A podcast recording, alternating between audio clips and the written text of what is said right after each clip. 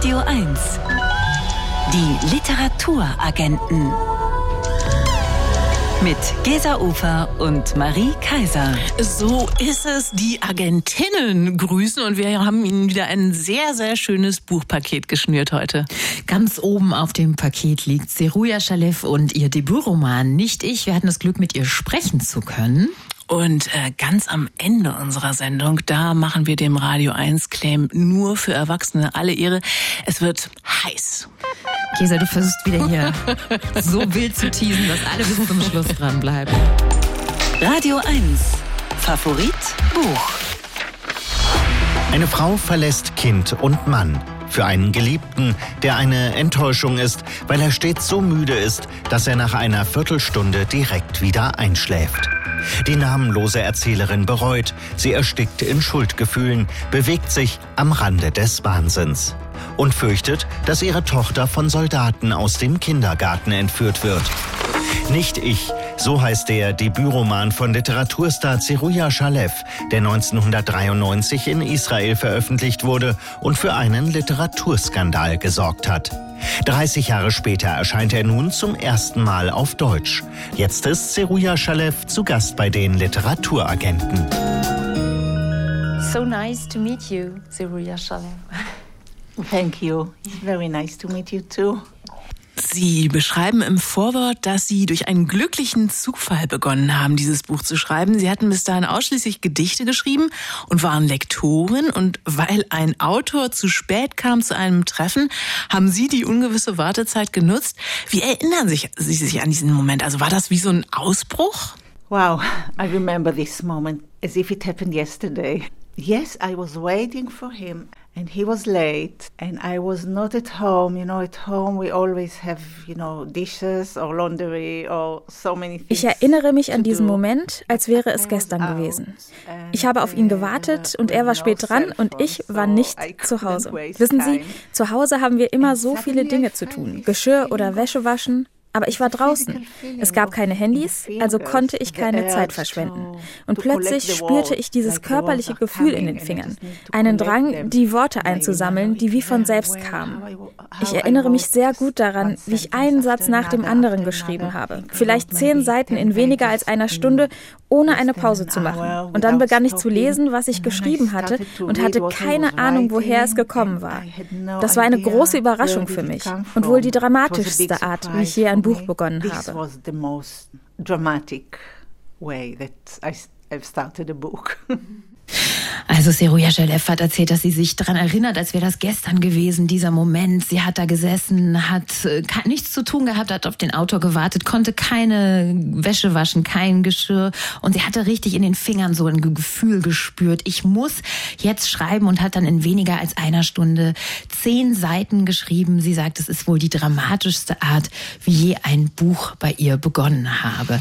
Es geht ja in dem Buch um eine Frau, die ihre Familie verlässt, eine Mutter, die alles nach dem Rhythmus ihres Kindes machen wollte, dabei alle Haare verloren hat und es war dennoch nie genug. Es ist ein Klagegesang, es geht um Reue, die Rollenanforderungen an Frauen, die die besten Ehefrauen sein müssen, Geliebten und Mütter, am besten alles auf einmal. Ein Buch, das wirklich wunderbar ins Jahr 2024 passt und wir haben Seruja Shalev gefragt, waren Sie mit Nicht Ich einfach viel zu früh dran, 1993? Yes, you know, it's it's strange, but sometimes I feel that maybe the book fits our present small also from es ist seltsam, aber manchmal habe ich auch das Gefühl, dass das Buch vielleicht besser zu unserer Gegenwart passt, auch aus literarischen Gründen, weil es so ein kaputter Text ist. Es ist wie ein gebrochener Monolog mit vielen verschiedenen Wahrheiten, die nebeneinander existieren.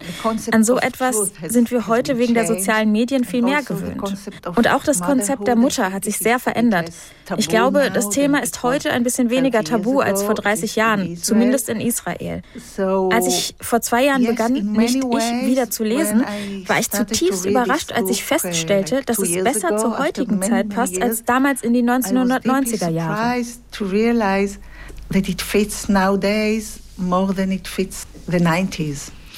Die Kritik an Israel war damals, ist damals vernichtend über diesen Roman hergefallen. Zeruja Shalev, können Sie sich heute erklären, was dafür gesorgt hat, dass Ihr Debütroman so viel Wut und Unverständnis abbekommen hat? Yes, I, I can understand because, first of all, in, in Israel in the 90s, to speak in such a daring way about motherhood ja, ich kann das verstehen. Es war aus damaliger Perspektive sehr gewagt, auf diese Weise über Mutterschaft zu schreiben. Die Mutter im Buch ist sehr ambivalent gegenüber ihrer Tochter. Sie hat sogar Angst vor ihrer Tochter. Sie schafft es nicht, als Mutter so zu funktionieren, wie sie es wollte. Es ist schwer für sie, ihre Freiheit für das Kind aufzugeben. All diese Themen waren damals in Israel nicht sehr populär. Und natürlich ist die Erzählerin keine nette Frau. Sie ist nicht sehr sanft, sie ist voller Wut. Sie gibt jedem die Schuld. Die Kritiker fällten damals moralische Urteile über sie, was sie für eine schlechte Mutter und Ehefrau sei, die ihren Mann betrügt, einen Liebhaber hat und ihre Familie vielleicht sogar verlässt. Sie verhält sich nicht so, wie es von einer jungen Mutter und Ehefrau erwartet wird. Die Kritiker reagierten darauf sehr aggressiv. Und natürlich habe ich das persönlich genommen The critics were very aggressive towards her. And of course, I took it personally. Ich kann das sehr gut nachvollziehen. Viele hätten aber nach so einer vernichtenden Welle der Kritik wahrscheinlich nie wieder einen Roman geschrieben. Sie aber haben Liebesleben geschrieben und sind eine weltweit gefeierte Schriftstellerin geworden. Wie haben Sie es geschafft, diese tiefe Niederlage, dieses Gefühl des Scheiterns zu überwinden? Well, first of all, it took time and I didn't know what I will do. I was even uh, considering, you know, writing without publishing. Erst einmal hat es Zeit gebraucht. Ich wusste nicht, was ich machen soll. Ich habe sogar überlegt, einfach zu schreiben, ohne die Texte zu veröffentlichen, denn ich hatte immer das Gefühl, dass das Schreiben meine Identität ist. Ich habe mit sechs Jahren angefangen zu schreiben, also war das kein Grund, mit dem Schreiben aufzuhören. Aber ich dachte, dass ich vielleicht nie wieder etwas veröffentlichen will. Aber das Schreiben funktionierte nicht mehr. Drei Jahre lang lang sind mir keine Worte mehr eingefallen. Und als sie dann kamen, fühlte es sich wie eine Heilung an, wie ein Sieg. Als ich anfing, Liebesleben zu schreiben, war ich einfach nur glücklich, die Freude am Schreiben wiedergefunden zu haben. Es war für mich wie ein Neuanfang. Und ich bin, glaube ich, nach dieser Erfahrung ein bisschen härter geworden. And I became a bit tougher, I think, after this experience. Radio 1. Favorit Buch. Und das ist in dieser Woche nicht ich, der Debütroman der israelischen Schriftstellerin Seruja Shalev, die nach 30 Jahren jetzt den Debütroman zum ersten Mal auf Deutsch veröffentlicht hat. Und wir haben sie zum Interview in Berlin getroffen. Ich glaube, es ist mein komischstes Buch, haben Sie, Seruja Shalev, in dem Interview über Nicht Ich gesagt. Ehrlich gesagt, wir finden das, glaube ich, beide auch. Viele aber werden das Buch eher wütend, bitter, grausam oder vielleicht auch verstörend finden. Was genau macht für Sie die Komik des Romans aus? Well, I think it's because it is so surrealistic. Uh, Nun, ich denke, das liegt daran, dass der Roman so surrealistisch ist, voller absurder Situationen und Dialoge, die so niemals wirklich stattfinden würden. Das Buch ist voller Übertreibungen und es steckt sehr viel schwarzer Humor darin. Der Roman ist sehr extrem, also auch der Humor in seiner Schwärze irgendwie extrem. Der Roman ist so absurd, wie unser Bewusstsein auch manchmal sein kann und ich bin fest davon überzeugt, dass unser Bewusstsein sehr lustig sein kann kind of the absurd that, that we have in, in our consciousness. And I think our consciousness can be very funny.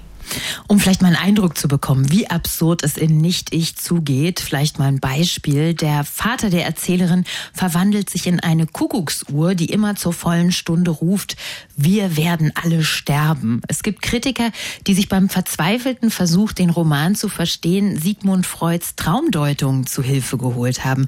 Seruja Schelev, wie gefällt Ihnen diese Vorstellung? Well, well, it is not absurd because the book shows, reflects kind of a raw uh, subconsciousness, I would say. Ich finde das gar nicht so abwegig, denn das Buch spiegelt ja wirklich eine Art rohes Unterbewusstsein wider, würde ich sagen. Und wenn wir über das Unterbewusste sprechen, denken wir sofort an Freud. Aber die Frage ist, wie wir mit einem solch rohen, unterbewussten Material umgehen. Vielleicht müssen wir das gar nicht bis ins Letzte interpretieren oder nach der Realität suchen, die darin enthalten ist. Vielleicht reicht es einfach, in diesen Geisteszustand einzutreten und dort zu bleiben. Vielleicht ist das der richtige Weg. Maybe just to enter this state of mind and stay there. Maybe it's maybe this is the right way. Sie schreiben im Vorwort, dass Sie dem Text für die deutsche Übersetzung noch einmal mütterliche Zuwendung haben zukommen lassen, ähm, so wie Sie das vor 30 Jahren vielleicht nicht in der Lage waren zu tun, in Zusammenarbeit mit Ihrer Übersetzerin Anne Birkenhauer. Wie hat sich der Text durch diese mütterliche Zuwendung verändert? Well, I didn't do major changes, but still, when I read it uh, after 30 years, I could use my experience, my 30 years experience as a writer and as an editor. Ich habe keine großen Änderungen vorgenommen, aber ich konnte meine 30-jährige Erfahrung als Autorin und als Lektorin nutzen, um Sätze oder Bilder im Roman zu schärfen, die fast fertig, aber eben noch nicht ganz fertig waren. Ich habe versucht, dem Buch zu helfen, ein bisschen zu wachsen. Vielleicht ist das die mütterliche Umarmung, die ich meinte. Ich habe die Struktur verändert und auch den Titel. Der ursprüngliche Titel war Tanzen, Stillstehen. Es war ein Titel, der mir vor 32 Jahren in einem Traum erschienen ist und ich beschloss, ihn für das Buch zu verwenden. Aber dann habe ich es bereut. Der Titel Nicht ich gefällt mir jetzt viel besser. Ich hatte das Gefühl, dass ich dem Buch jetzt die Zeit, Konzentration und Erfahrung geben kann, die ich damals nicht hatte. Es war ein wunderbares Gefühl, zu diesem Roman zurückzukehren und ich fühlte mich sehr verbunden mit der Person, die ich war, als ich diesen Text geschrieben habe. Alle Veränderungen sind aus diesem Gefühl der Verbundenheit entsprungen. Sie kamen von innen. I could completely relate to, to who I was when I wrote it. And all the changes were exactly from, from this point, from inside. Immer wieder habe ich mich beim Lesen gefragt, wie nah die Erzählerin sich eigentlich am Rande des Wahnsinns befindet. Einmal fürchtet sie, dass ihre Tochter entführt worden sei aus dem Kindergarten von Soldaten. Zu viele unterirdische Gänge führen zu diesem Kindergarten. Da laufen mir zu viele Leute rum, sagt sie. Ich bin mir sicher, ab und zu verschwindet in diesen Gängen unbemerkt ein Kind. Natürlich habe ich, als ich das gelesen habe, direkt an die Geiseln des 7. Oktober gedacht, an den Terrorakt der Hamas in Israel.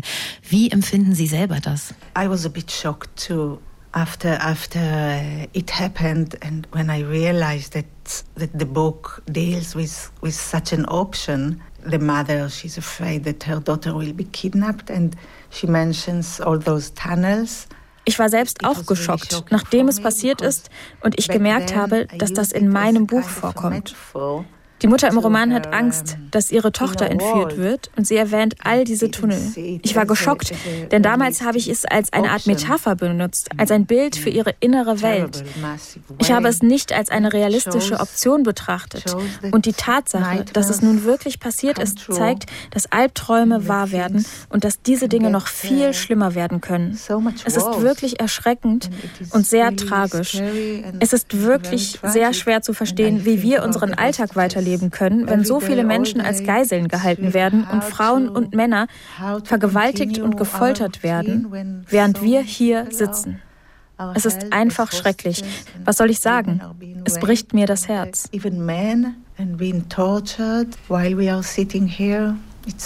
It's terrible. What can I say? It breaks my heart. Wie sehr ist Ihr eigenes Leben und Schreiben im Moment vom Terrorakt des 7. Oktober 2023 geprägt? Und wie viel Hoffnung haben Sie, dass der Krieg in Nahost bald vorüber sein wird? Well, my life has been completely changed. I mean, I didn't have to leave my home like many Israelis, and I didn't lose a, a, close, a close person, fortunately. Mein Leben hat sich vollkommen verändert. Ich musste meine Heimat nicht verlassen, wie viele andere Israelis, und ich habe zum Glück keine nahestehende Person verloren. Aber trotzdem habe ich das Gefühl, dass ich so viel verloren habe. Wir alle haben so viel verloren. Ich kann im Moment keinen Roman schreiben. Ich schreibe Artikel für Zeitungen, Reden für Demonstrationen. Ich schreibe Trauerreden. Aber ich kann nicht mehr zu dem Roman zurückkehren, an dem ich vor dem 7. Oktober gearbeitet habe. Alles hat sich völlig verändert und das Ende ist noch nicht abzusehen. Aber ich will die Hoffnung nicht aufgeben und glaube immer noch an die Zwei-Staaten-Lösung. Ich denke, dass wir keine Alternative haben und uns einigen müssen. Natürlich kann ein palästinensischer Staat direkt neben Israel leicht zu einem Terrorstaat werden. Aber ich denke, wir können mit jedem Frieden schließen, der in Frieden neben Israel und nicht anstelle von Israel leben will. Ich hoffe, dass wir Palästinenser finden können, die in Frieden neben uns leben wollen und wir es schaffen. I hope that we can find Palestinians that are more moderate, that want to live in peace next to us, and that it will become true. Thank you so much for talking Thank to us. you. Thank you very much. Und wenn auch Sie jetzt Seruja Schalevs Debütroman mit dem neuen Namen Nicht ich lesen wollen, der Roman ist im Berlin Verlag erschienen in der Übersetzung von Anne Birkenhauer, 208 Seiten, kosten 24 Euro. Die Literaturagenten. Wirkungstreffer. Ein Buch, das mich umgehauen hat. Neue Volksmusik, so nennt sich, was die österreichische Band Adwenger seit Jahren sehr erfolgreich praktiziert.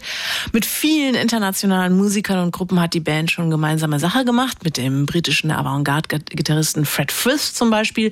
Oder auch mit der serbischen Roma Blaskapelle Boban Markovic Orchestra. Und Markus Binder, der singt nicht nur bei Adwenger, er spielt außerdem Schlagzeug und Maultrommel. Und er schreibt selber Bücher und Essays, die im Berliner Verbrecherverlag erschienen sind. Was ihm bei ihm so literarisch einschlägt, das verrät er uns in seinem Wirkungstreffer. Als erstes kommt mir in den Sinn ein Buch, das mich doch jetzt schon seit Jahren beeindruckt hat und auch die Bücher, die äh, von diesem Autor äh, seither gefolgt sind. Und äh, das ist das Buch Das Kapital im 21. Jahrhundert von Thomas Piketty einem französischen Wirtschaftsprofessor, äh, äh, der in Paris lehrt, der aber irgendwie äh, jetzt auch eine Internetseite hat, wo, wo global sich Wirtschaftsexpertinnen mit der ökonomischen Frage beschäftigen. Und dieses Buch hat mich deswegen so nachhaltig beschäftigt, weil wir uns natürlich alle die Frage stellen, wie kann das weitergehen? Äh, äh, wie, also nachdem wir jetzt einfach merken, dass wir das mit der bisherigen Wirtschaft, äh, die, äh, mit der bisherigen Ökonomie, äh, das, das Ganze an die Wand gefahren wurde und weiterhin wird, äh, und sozusagen die Frage sich stellt, wie sieht eine politische Alternative aus? Und Piketty schlägt eben eine Alternative vor, die nennt er partizipativer Sozialismus.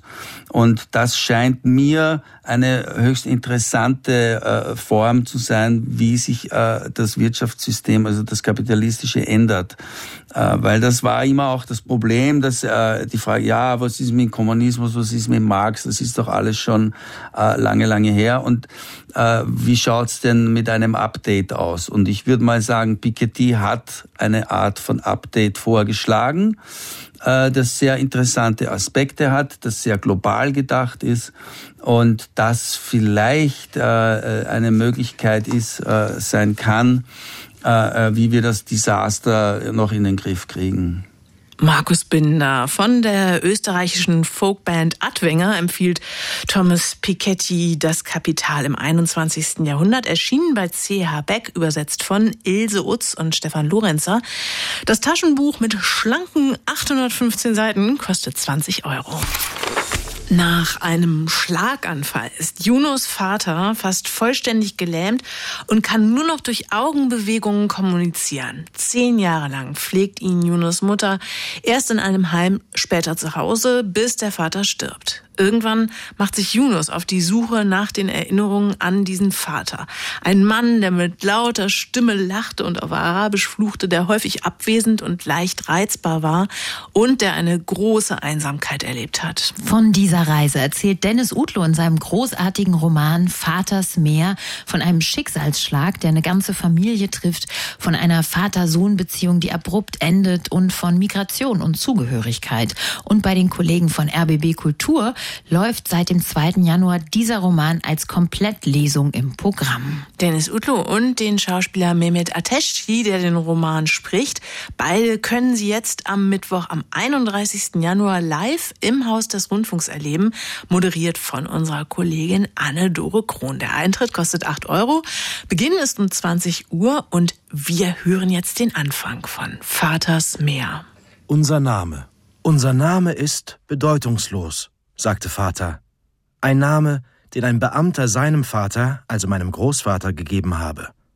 Vater sagte, viele Namen aus der Zeit, in der die Türkei die Nachnamen einführte, gehen auf die Launen geistloser Beamter zurück.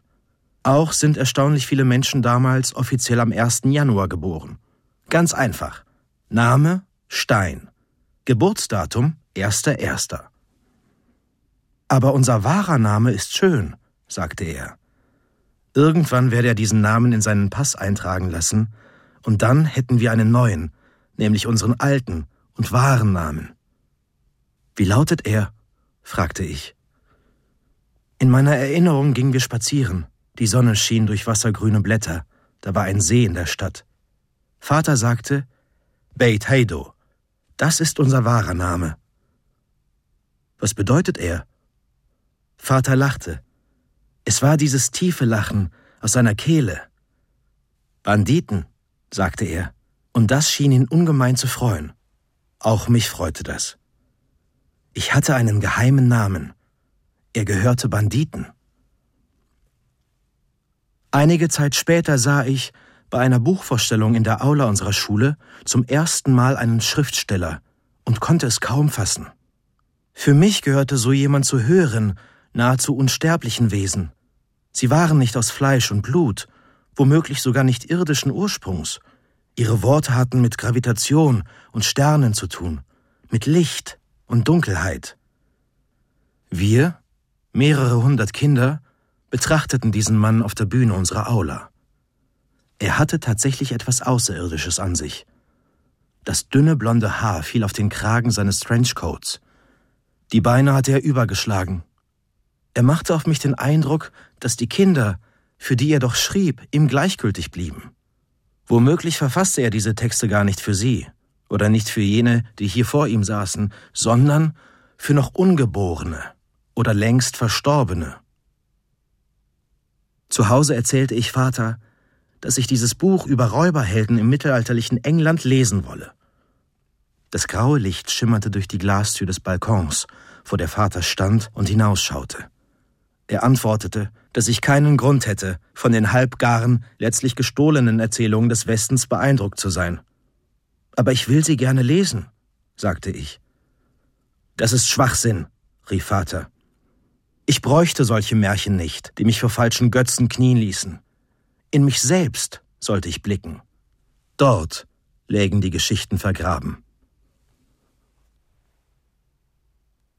Mutter sagte, alles ist für den Menschen.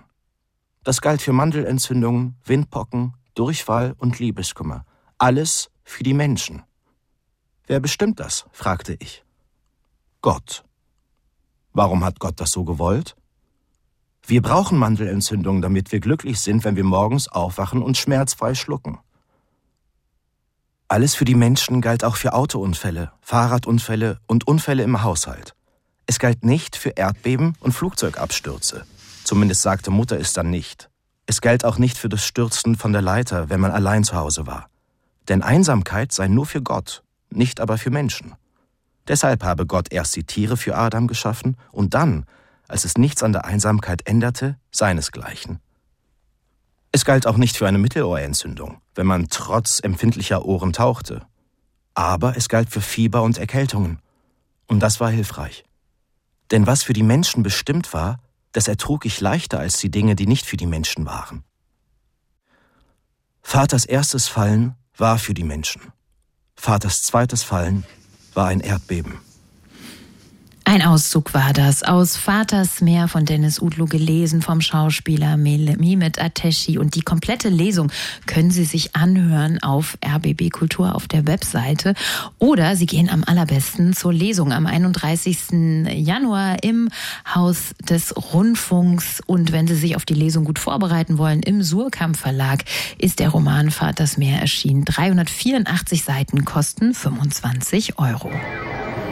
Vergangene Woche, Gesa, war ich mit Thomas hier und wir haben dich beraten, beziehungsweise für deine Mutter in unserer neuen Rubrik, die Radio 1 Buchbehandlung, hast du dich für die erste Runde als Versuchskaninchen zur Verfügung gestellt. Genau, ich war euer Guinea Pig, euer, euer kleiner äh, Laborfall. Und tatsächlich habe ich aber eine realistische Buchberatung eingefordert, nämlich äh, für meine Mutter, der es gerade irgendwie nicht so richtig gülden geht. Und äh, da hat Eleni Eftemio letztes Mal mal aus der äh, Buchhandlung Leseglück in Neukölln beraten und das war eine sensationell passende Beratung. Also ich bin wild entschlossen, ähm, einfach mal zu gucken, wie weit das Buch wirklich trägt. Und wir haben jetzt hier gleich nach den Nachrichten die nächste Buchbehandlung und sind schon total gespannt. Also dann mal am wirklichen Objekt an einer echten Radio 1 Hörerin. Das haben wir ganz lange überprüft, ob sie auch wirklich ausführlich vorher Radio 1 gehört hat. Sie könnten auch demnächst mal eine Radio 1 Buchbehandlung bekommen für alle möglichen Lebenssituationen. Glückliche, nicht ganz so glückliche. Also da können Sie alles reinschreiben und sich dafür bewerben auf radio1.de. Ganz genau. Und äh, die Mails kommen dann an uns und wir würden Sie dann vielleicht schon in einer der nächsten Sendungen beraten. Wir würden uns sehr freuen. Na, wo drückt denn der Schuh? Was fehlt Ihnen denn?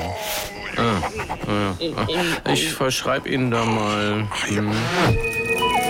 Die Radio 1 Buchbehandlung. Das richtige Buch für jede Lebenslage.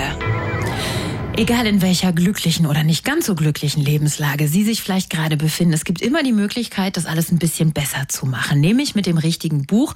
Und das finden wir jetzt für Sie immer bei der Radio 1 Buchbehandlung am Sonntag. Sie können sich dafür ganz einfach bewerben auf radio1.de und unseren kleinen Fragebogen ausfüllen. Da fragen wir zum Beispiel, ob Sie vielleicht Allergien gegen bestimmte Bücher haben, ob bestimmte Bücher Ihnen besondere Leseerlebnisse beschert haben. Vor allem aber wollen wir natürlich von Ihnen wissen, welche welche besondere Situation, welche Lebenslage oder welchen sonstigen Anlass gibt es für die Buchbehandlung?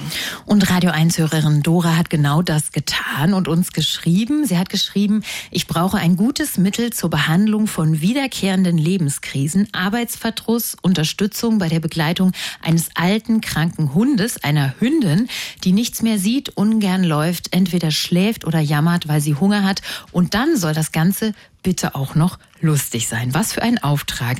Ich sage schönen guten Abend, Dora. Guten Abend, hallo. Hallo Dora. Ja, das ist echt eine ganz schön knifflige Aufgabe. Ähm, und ich kann mir vorstellen, das ist jetzt gerade im Winter gut. Heute war das Wetter mal extraordinär schön, aber wenn man sonst auch mit so einer alten Hündin durch dieses Wetter schlurfen muss, das ist wahrscheinlich doch auch was, was einen ganz schön mürbe macht und wo man auch gerade Humor gut gebrauchen kann, oder? So ist es, ja. also gibt, gibt, es gibt genug Anlässe, den zu verlieren, aber da sollte man nicht schlapp machen. Wie alt ist Ihre Hündin genau? 16. Wow, okay. Und die haben Sie auch wirklich zusammen verbracht, diese 16 Jahre. Das heißt. Ja, genau. Ja, hm. ja, haben wir zusammen verbracht und alle Entwicklungen aneinander beobachten können. Das klingt sehr, sehr nett, als wäre sie doch auch ein recht gut eingespieltes Team. Ähm, ja, wir haben jetzt für Sie als Beraterin Katharina von Uslar von der Buchhandlung Uslar und Rei in der Schönhauser Allee im Prenzlauer Berg. Hallo Katharina. Hallo ihr, hallo Dora. Hallo. hallo. Katharina, du hast den ausgefüllten Fragebogen von Dora bekommen mit allen Buchvorlieben, mit allen Allergien. Mit was für einem Fall haben wir es hier zu tun? Bitte behandeln Sie. Sehr gut. hallo liebe Dora, hier ist Katharina eben Ihre Buchbehandlerin. ähm, vielen Dank. Ich fand Ihren Bogen natürlich interessant. Ich habe gelesen, was ihr gerade schon vorgelesen habt natürlich. Ich finde, eine Sache hat mir sehr eingeleuchtet. Dora, Sie haben gesagt, ähm, es mich, für mich ist heilsam ein Eskapismus in ein anderes Leben, an dem oder dessen Umfeld ich selbst auch hätte teilhaben können, es aber nicht tat. Das leuchtet mir ein, das sagt mir, Sie sind vielleicht nicht Fantasy-Leserin, sondern es müsste, ähm, dieses Buch muss schon in einem Leben spielen, was real, also realistisch ist. Das verstehe Stimmt das, ich sehr Dora? gut. Volltreffer. Sie reden von trotzigen Humor, der, den Sie Ihrer Meinung nach, den man es auf keinen Fall verlieren darf. Das äh, leuchtet mir auch komplett ein. Ich fand lustig, das lese ich mal vor. Sie sagten, Sie haben Weisheit gefunden bei der Lektüre von Knausgard. Daraus schließe ich, dass Sie ähm, Weisheit durch Reflexion und durch Erzählung, durch Schreiben durchaus ähm, anerkennen. Ähm, dass Sie auch nicht zurückschrecken vor langen und dicken Büchern. Ähm, Sie lachen, wenn Sie Phil lesen, den Comiczeichner, Daraus ähm, ähm, sehe ich oder glaube ich zu wissen, dass sie einen Sinn für Skurrile haben und für schwarzen Humor. Mhm. Ähm, sie erleben Gänsehaut bei der Lektüre von Sibylle Berg, was ich komplett nachvollziehen kann und woraus ich schließe, dass sie hartgesotten sind und unerschrocken und durchaus mit Wut und Pessimismus umgehen können. Sehe ich das richtig? Ja, ich, also, äh, ob ich um, umgehe damit, weiß ich nicht, aber ähm, ja, ich, ich schrecke nicht davor zurück. Sie schrecken nicht davor zurück, genau. Ähm, Sie müssen mir erklären, was genau von Goethe bei Ihnen Albträume ausgelöst hat. Und das habe ich mich auch gefragt, Dora. Ja, das, das müssen Frage Sie uns erzählen. befürchtet.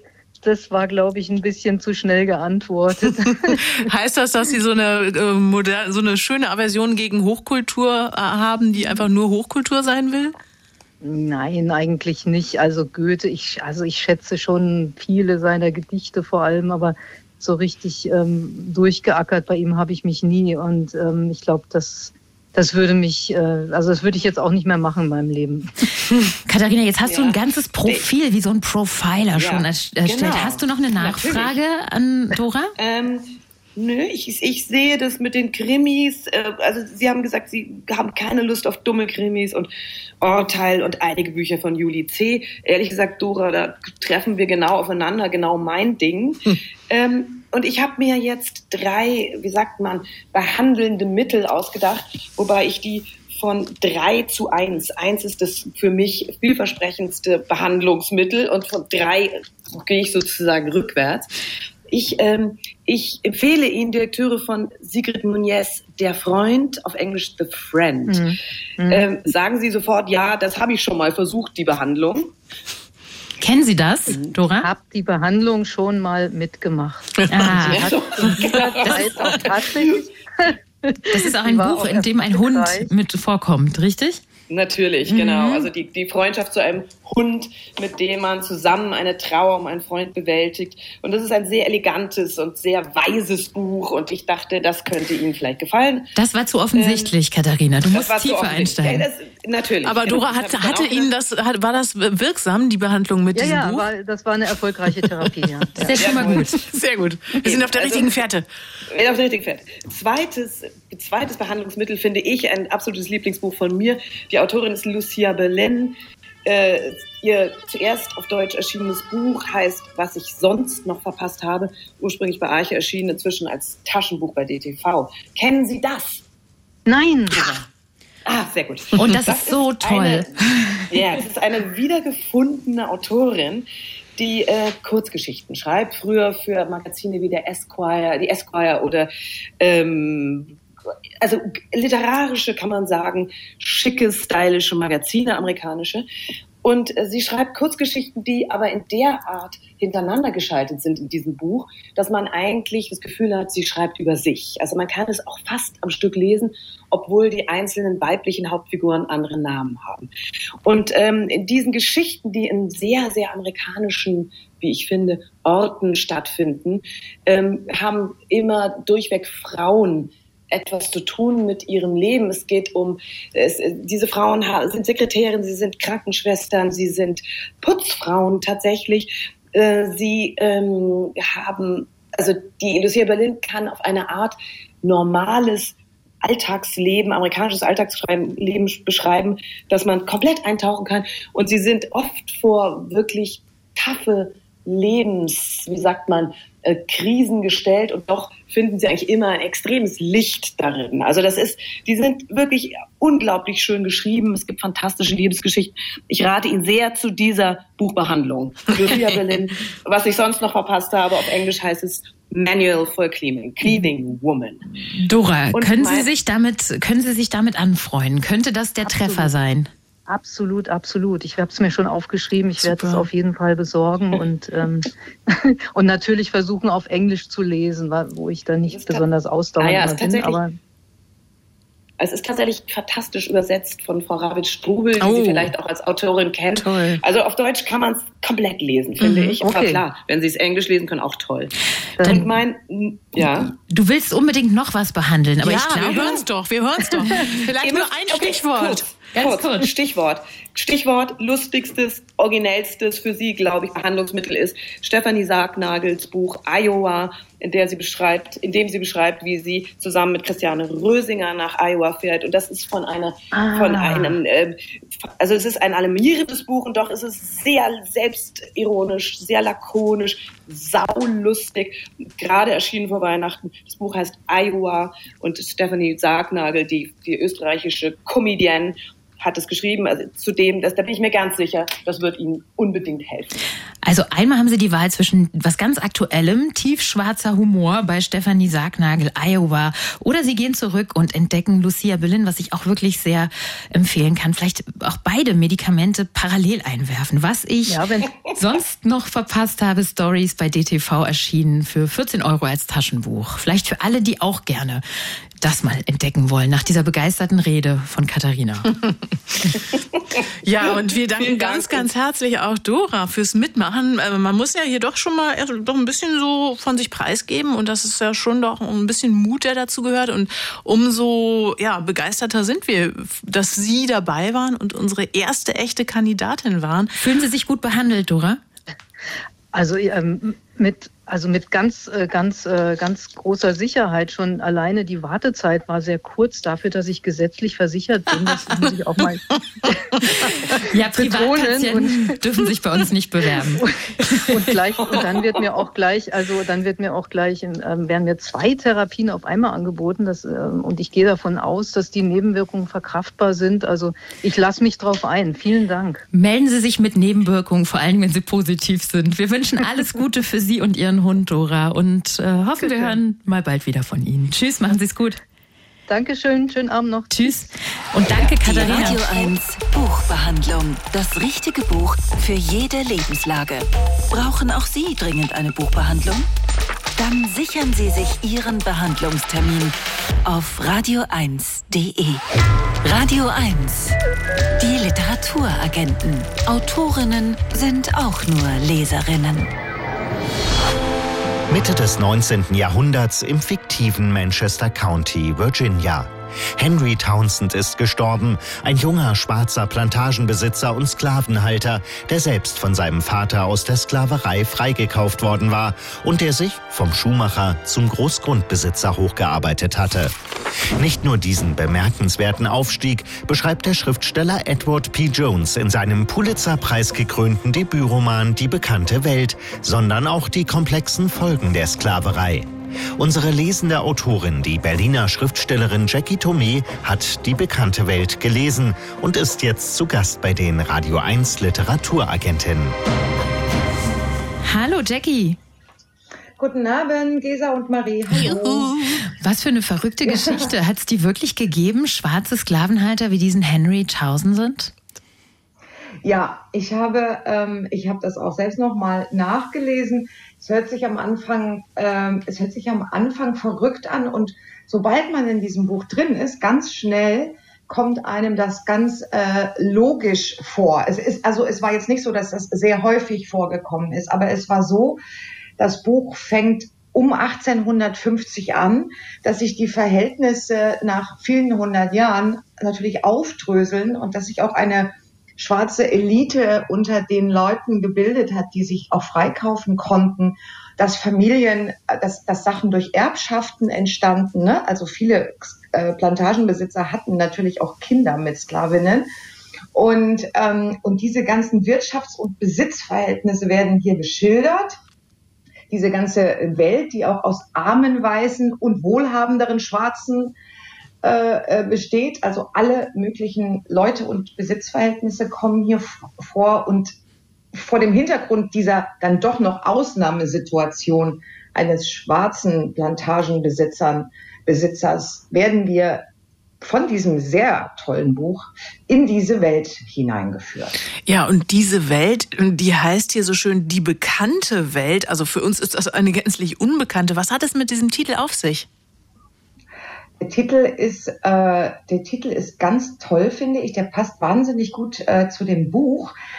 Er kommt aber von einer Karte, und zwar die Karte der zwei deutschen Kartografen Martin Waldseemüller und Matthias Ringwald. Das ist eine ganz bekannte Karte, die hieß Die bekannte Welt, The Known World, weil diese beiden Männer 1507 ähm, versucht haben, die Welt so wie man sie kannte, die wussten, da wird noch mehr entdeckt werden, die wussten, es ist noch nicht fertig, aufgezeichnet haben mit allen Daten, die sie hatten. Und Amerika ist da noch nicht so groß, wie es jetzt ist, aber in seinen Anfängen.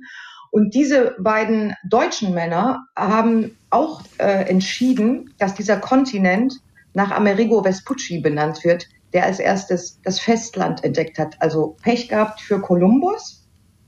Und dass dieser Kontinent äh, wie Afrika, Europa, Asia einen femininen Namen bekommen wird. Das haben die entschieden. Und ein, ein Druck dieser Karte hängt im Office des Sheriffs in dieser Welt von Edward P. Jones. Und ähm, die, die wird ganz kurz beschrieben. Das ist ja auch schon dann drei, 300 Jahre her zu diesem Zeitpunkt. Aber der Titel, der passt so perfekt zu diesem Buch, weil es auch zeigt, dass wir uns immer nur in so einem Ausschnitt äh, bewegen, dass wir uns immer nur im Rahmen unserer derzeit bekannten Welt bewegen, wie auch die Figuren in dem Buch. Und die ist für uns alle alles. Und in der haben wir uns irgendwie einzurichten und zurechtzufinden. Welche Figuren im Roman haben dich denn besonders beeindruckt oder berührt?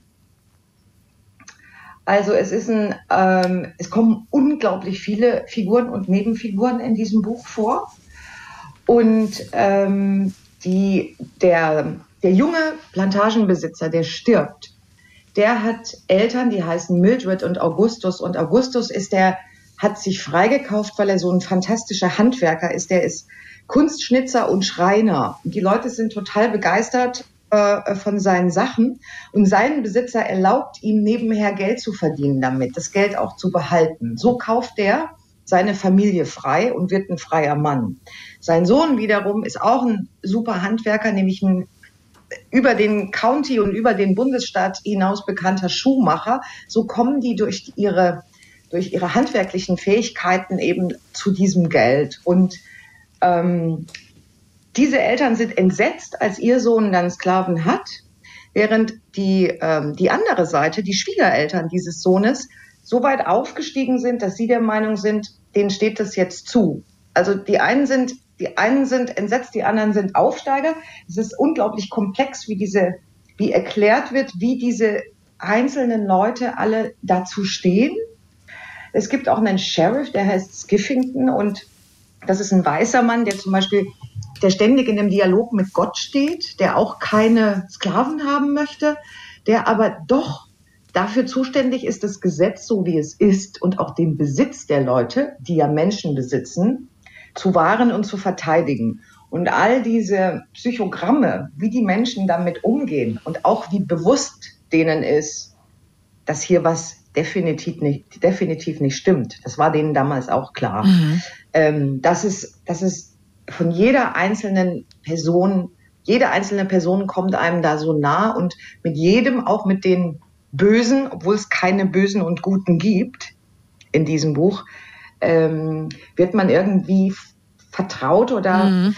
beginnt, beginnt sie zumindest zu verstehen und manche sind einem natürlich näher und andere bleiben einem ferner. Das ist ganz normal. Ich habe eine Kritik gelesen, da war von äh, zu viel Pathos, zu viel Onkel Toms Hütte, zu viel vom Winde verweht die Rede. Das klingt jetzt ganz anders, so wie du das schilderst, nach sehr vielen Grautönen, nach sehr vielen Schattierungen. Und tatsächlich hat dieser Preis, äh, dieser Roman 2015 ja auch den Pulitzerpreis gewonnen. Was würdest du sagen, warum? Was ist für dich das wirklich Bemerkenswerte an die bekannte Welt? Das Bemerkenswerte ist, also ich habe von dem Buch erst kürzlich erfahren. Es ist aber von 2005 und das wurde dann in so einer BBC-Liste ähm, jetzt schon zu den bedeutendsten Romanen dieses Jahrhunderts gewählt, weil das so was Eposhaftes hat. Es hat was Dostoevsky oder Tolstoi-haftes und es hat was Zeitloses. Also ich hätte jetzt nicht äh, feststellen können, ohne es nachzuschauen, von wann das ist, wie, so wie es geschrieben ist.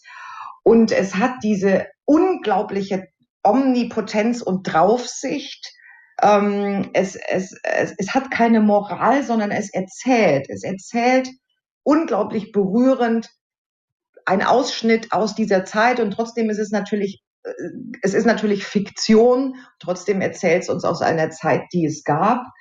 Und ähm, mit Onkel Toms Hütte oder vom Winde verweht hat das nur gemeinsam, dass es eben auf einer Plantage äh, spielt, hauptsächlich auf der, auf der Leute als Sklaven arbeiten. Aber vom Minde verweht ist eine Schnulze. Onkel Toms Hütte ist Kategorie gut gemeint, schlecht gemacht. Das hier ist was ganz, ganz anderes. Das, ähm, das hat, teilweise gibt es so Ausflüge in, ein bisschen in sowas wie magischen Realismus. Ganz kurz, es gibt so einen Mann zum Beispiel, der hat der geht immer in die Natur, so einen Sklaven in den Wald in der Nähe und dann hat er so eine Art Offenbarung, die ein bisschen auch an den Trip erinnert. Sowas gibt's schon, aber Pathos eigentlich nicht. Dafür ist es immer zu nah an den Menschen und ihren tatsächlichen mhm. Gefühlen mhm. dran. Mm, Jackie, jetzt habe ich dich nicht extra darum gebeten, aber hast du möglicherweise noch ein Kurzurteil für uns zu diesem Buch? Ein Kurzurteil zu diesem Buch. Ein Blurb. Ich würde äh, Blurbs finde ich immer so schwierig, aber ich würde das Buch allen Leuten empfehlen, die mal wieder Lust haben, was Großes zu lesen. Es ist, es ist, es ist, es ist big, aber es ist nicht anstrengend. Man muss sich darauf einlassen. Man hat an, man hat anschließend das Gefühl, man hat ein wirklich grandioses Werk gelesen, so ein Klassiker, den man, den man nicht vergisst und er ist richtig froh und auch ein bisschen, bisschen stolz auf sich selbst als Leser. genau. Jackie Tome, also äh, wenn Sie was Großes lesen wollen und sich am Ende auch auf die Schulter klopfen können, jetzt habe ich was Großes gelesen, dann lesen Sie doch Edward P. Jones, die bekannte Welt, aus dem Englischen von Hans Christian Oeser übersetzt, ist gerade bei Klassen neu aufgelegt worden.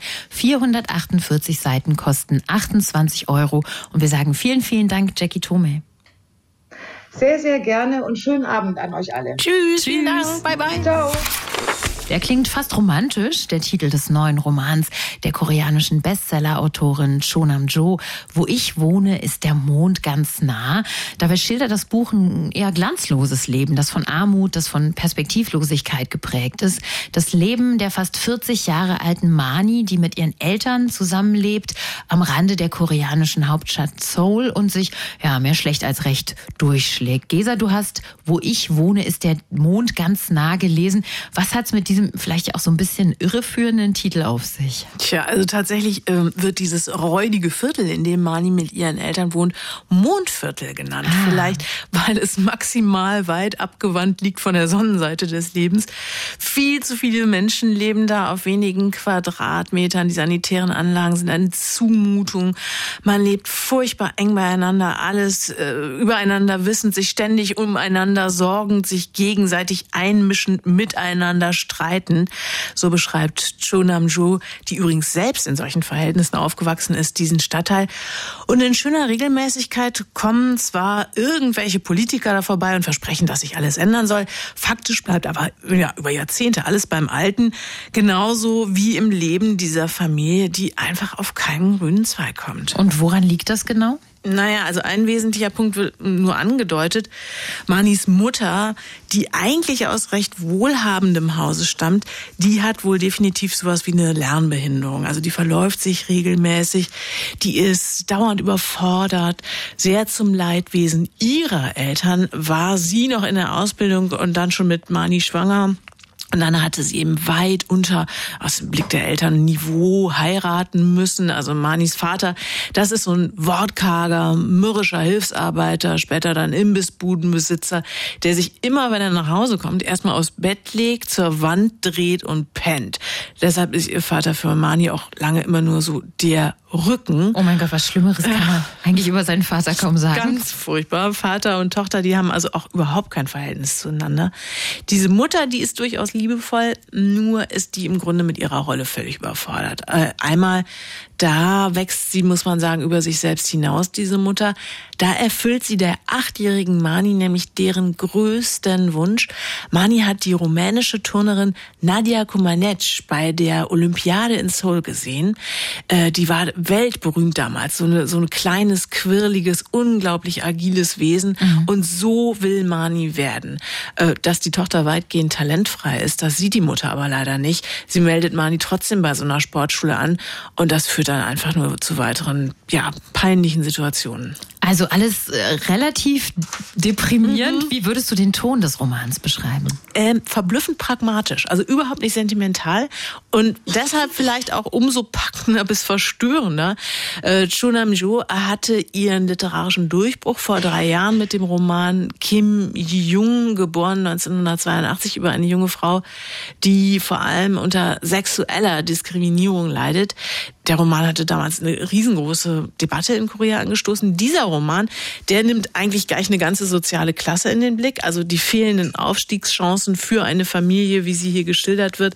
Eine Familie, die überhaupt nicht in der Lage ist, sich hochzuarbeiten, äh, die überhaupt nicht in der Lage ist, die Spielchen irgendwelcher Stadtplaner ordentlich zu durchschauen. Also eine Familie, die im Grunde Spielball der Mächtigen ist und bleibt. Wirklich erschütternd ist dabei im Grunde diese Schicksalsergebenheit. Also mit der auch die Figur der Mani über, überall das berichtet. Also sie schreibt zum Beispiel oder sagt an einer Stelle, niemand ist glücklich, doch auch niemand betrübt. Es leben alle nur fleißig ihr Leben. Also ändern lässt sich scheinbar sowieso nichts.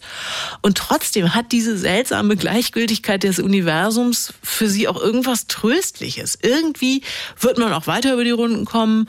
Für echte Verzweiflung fehlt auch eigentlich die Kraft. Und tatsächlich bleibt ganz am Schluss dieses Romans doch auch irgendwo noch die Möglichkeit eines Wunders übrig. Möglicherweise wird der wirtschaftliche Aufstieg dieser Familie doch auch irgendwann nochmal kommen. Wenn Sie sich also ins Mondviertel begeben wollen mit Shonam Jo, wo ich wohne, ist der Mond ganz nah. Der Roman ist erschienen bei Kiepenheuer und Witsch aus dem Koreanischen übersetzt von Jan-Henrik Dirks, hat 288 Seiten und kostet 22 Euro. Wenn Sie noch Kinder haben, die jetzt noch wach sind, und ich weiß, viele Kinder sind noch sehr lange wach am Sonntagabend, vielleicht sollten Sie die mal vom Radio entfernen oder wir sagen es nicht oft, das Radio einfach mal ausstellen, denn jetzt wird's etwas pikanter, explizit und nicht jugendfrei. Radio 1. Reine Poesie. Der Gedichtsband des Monats. Unser erster Gedichtband des Jahres heißt Irgendetwas dazwischen und lässt sich dementsprechend schwer einordnen.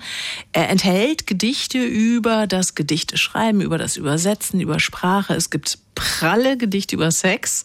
Es gibt persönliche Geschichten über Genderzugehörigkeit, Gedichte über das Vermissen eines Geliebten und geschrieben hat das mal, ja, mal launig, mal übermütig, mal leise melancholisch ja, immer wortgewaltig, feministisch, Wortkörper aneinander reibend, die in Berlin lebende Lyrikerin und Übersetzerin Odile Kennel. Und das Gedicht, das wir heute Abend von ihr hören, das heißt Altersunterschied. Und wenn der schöne Radio 1 Claim nur für Erwachsene selten so galt, dann wie heute Abend für die kommenden zweieinhalb Minuten. Es wird nochmal explizit am Sonntagabend. Über Altersunterschiede mein junger Geliebter schläft ein mit der Hand an meiner Brust, weckt mich mit der Hand an meiner Möse behutsam, als ermesse er das Verhältnis von Raum und Materie, als nehme er Maß für die Zuflucht der Hand an der Möse, der Möse an der Hand. Und wir fangen von neuem an, gierig, gefräßig, geil. Stellen ertasten, Stellungen ansteuern, staunend, als hätte es kein voriges Mal gegeben. Als gäbe es keine Jahre, die uns trennten, keine Trends, Tattoos. Mein junger Geliebter besucht mich wie jemand, dem die Liebe egal ist. Ich habe sein Gesicht schon vergessen, so lange ist es her, dass er da war, oder habe von Masken geträumt, hinter denen niemand mehr war. Aber jetzt kommt er mich besuchen, bringt Essen und Trinken für uns in seiner goldenen Tasche, er lässt sein Haar für mich herunter, flüstert mir Worte ins Ohr, die ich nicht verstehe.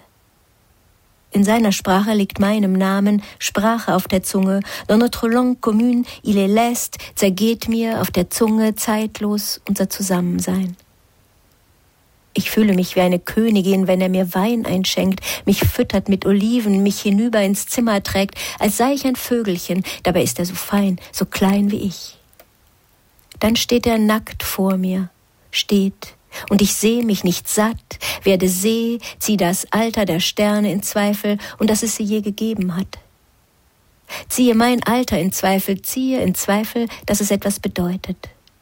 Er ragt ins Licht, lässig, leicht, lehnt an mich, leckt mich, ich recke mich ihm entgegen, will sehen, wie er mich nimmt von hinten vor dem Spiegel. Mein junger Geliebter sagt, fuck me deeply, wenn ich ihn reite, sagt, nimm meine Hand und leg sie wohin du sie haben willst, sagt, lauf aus auf meinem Gesicht. Und später sitzen wir in der Küche, atemlos, durstig, et nous tissons des phrases entre nous, doucement, comme pour ne pas se tromper de couture. Und später fangen wir von neuem an, schon eine Lust älter. Da haben wir noch nicht zu viel versprochen, oder?